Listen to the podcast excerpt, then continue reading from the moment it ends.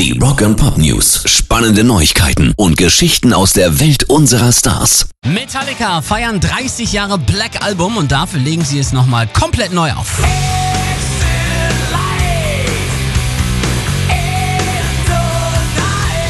Am 12. August 1991 änderte das selbstbetitelte Album die Musikwelt und machte Metal plötzlich salonfähig und das, obwohl quasi jeder Metallica-Fan sagt, fragst du mich nach meinem Lieblings-Metallica-Album, ist das Schwarze nicht mal in den Top 5.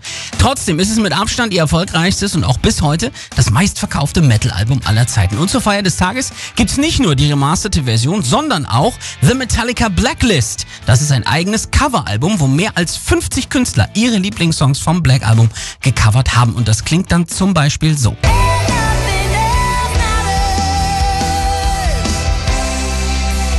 Ja, danke Miley Cyrus, in dem Fall für nichts.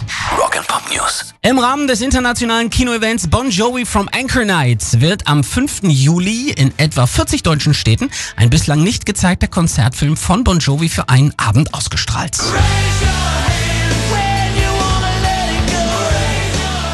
Für das Event haben Bon Jovi eine Greatest Hits Show im Paramount Theater in ihrem US-Heimatbundesstaat New Jersey für die große Leinwand aufgenommen. Und wer den Film im deutschen Kino sehen will, kriegt für etwa 15 Euro noch Karten im Netz. Die Ausstrahlung beginnt am 5. Juli um 19.30 Uhr. Pairs Rock and Pop News.